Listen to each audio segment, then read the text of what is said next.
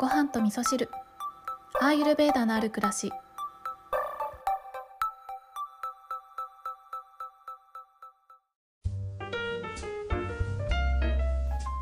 こんにちは。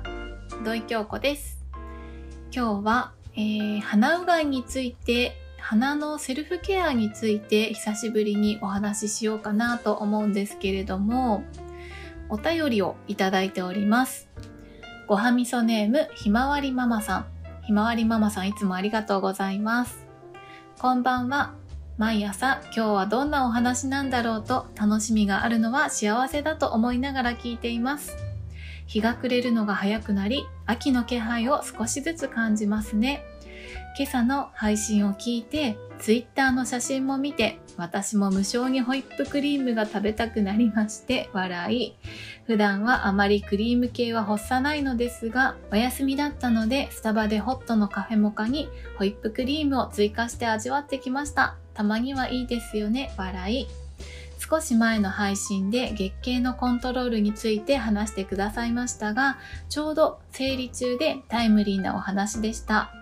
無理なくアーユルベーダを少しずつ取り入れてからだいたい半年くらい経ちまして主に舌磨きオイルプリング白湯を飲むギーや生姜を取り入れるをしてきたのですが先月と今月の月経では痛みがなくてびっくりしました。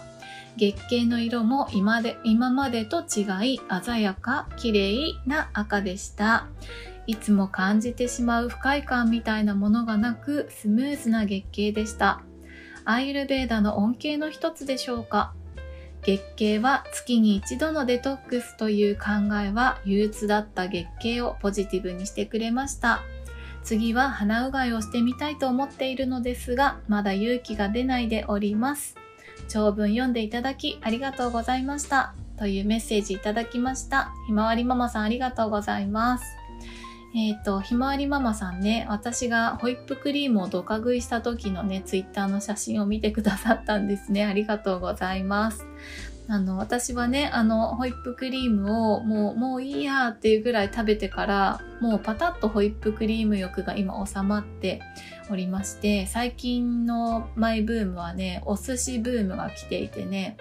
週4ぐらいでお寿司食べてますね。なんか、そういうブームがね、あるんですよ、私。えっと、ひまわりママさんね、月経の調子がとても良かったということで、本当素晴らしいですね。これ嬉しいですよね。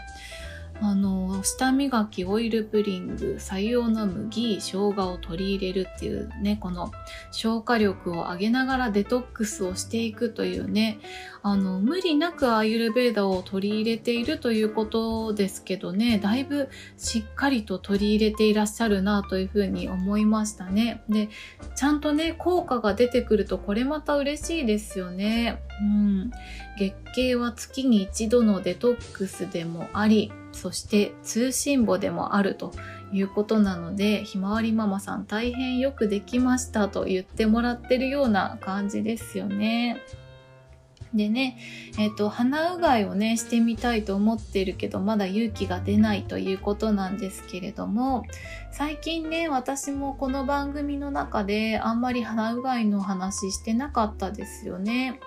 うん、なんか鼻うがいに対しての推しが最近弱いんじゃないかっていう風に私の身内からもちょっとツッコミがね入っているので今日はね鼻のセルフケアについてうん、ひまわりママさんの背中をちょっと押すような感じでお話ができたらなと思うんですけれどもまずね鼻うがいって何なのって今日からね聞いてくださった方は思うかもしれないので、えー、鼻うがいをねあの簡単に説明すると鼻うがいっていうのは、まあえーと、鼻洗浄ですね。鼻の中を洗うというセルフケアなんですけれども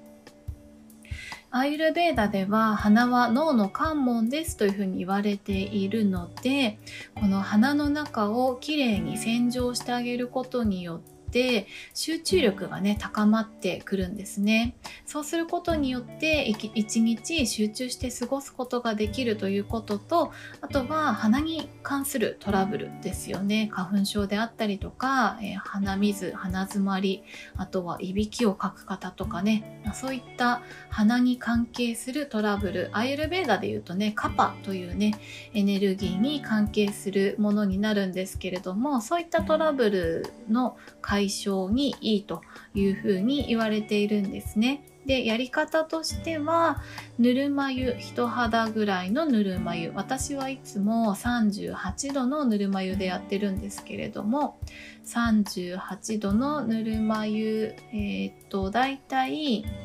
200ml のぬるま湯に、えー、小さじ3分の1ぐらいかな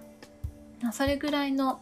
お塩を入れてえー、アユルベーダでは岩塩がいいっていうふうに言われてるんですけれども最近ね私は海塩海のお塩を使ってやってちょっとね実験的な感じなんですけれども海塩でもできます。で海塩の方は、えー、岩塩よりもちょっと刺激が強いので岩塩よりも少なめにするといいですよというふうにも言われております。で私は肝炎でも全然、あの何も痛いとかもなく調子いい感じで、えー、できてるんですけれどもそうやってぬるま湯を作って鼻洗浄に使うネティーポットというね鼻うがい用のポットがあるのでそこにぬるま湯を入れて片鼻ずつですねぬるま湯を入れて洗っていくということをする。それが鼻洗浄、えー、鼻うがいになります。でね、アーユルベーダーの鼻うがいはそんな感じでネティーポットを使うんですけど、薬局に行くとね、あの鼻うがい用のお水と、えー、ボトルがねセットになってるものっていうのを売ってるのでそういったものでね鼻うがいするっていうのもありだとは思います。でね最近鼻うがいの話私あんまりしてなかったじゃないですかこれなんでかっていうと私自身が、えー、鼻うがいをね結構サボりがちなんですよこれちょっとわざとみたいなとこもあるんですけどこれもまた実験なんですけど自分にとってのちょうどいい鼻うがいのペースを見つけたいなと思っているんですね。あのセルフケアもねいいからといって毎日やることが自分にとって最適なのかって言ったらそれはちょっとどうなのかなって思うところがあって特に鼻うがいに関してはこのねカパのエネルギーに関係してくるっていうことがあるのでもともとカパの性質があまり高くない人特にもともとバータが高い人、えー、乾燥しがちな人とかねそういった方が毎日鼻うがいをするっていうことになるとあの鼻うがいやりすぎると鼻の中乾燥するよというふうにも言われているので鼻うがいをするのであれば、あの、ナスヤをね、セットでぜひやってもらいたいんですね。はい。で、ナスヤってなんじゃろって思った方いらっしゃると思うんですけど、ナスヤはですね、セサミオイルを鼻の中にポタポタっと垂らす、えー、セルフケアなんですけど、これも鼻の中をきれいにする、洗浄するという、そういった意味もあるし同時に鼻の中を潤してあげるっていうそういった効果もあるんですね。なので、えー、鼻うがいもいいんだけれども鼻うがいよりも、えー、ナスヤの方が私はどちらかというと皆様にやってもらいたいセルフケアだなというふうに今はそんな風に思っています。もしかしたらね、鼻うがいをご利用ししてた、えー、1年前ぐらいですかねかなり鼻うがいをしてた時期があるんですけどその時はあんまりナスヤを押してなかったかもしれないんですけど今の私の推しはねナスヤですねうん特にこの秋秋に差し掛かってくる秋冬に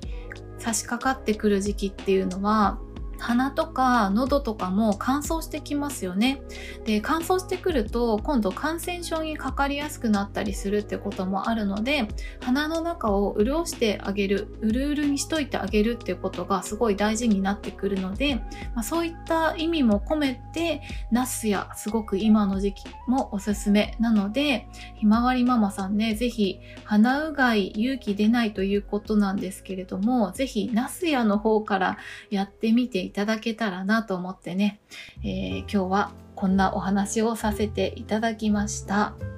えー、鼻のセルフケアなんかね、ちょっと勇気いりますよね。私もね、最初すごいドキドキしました。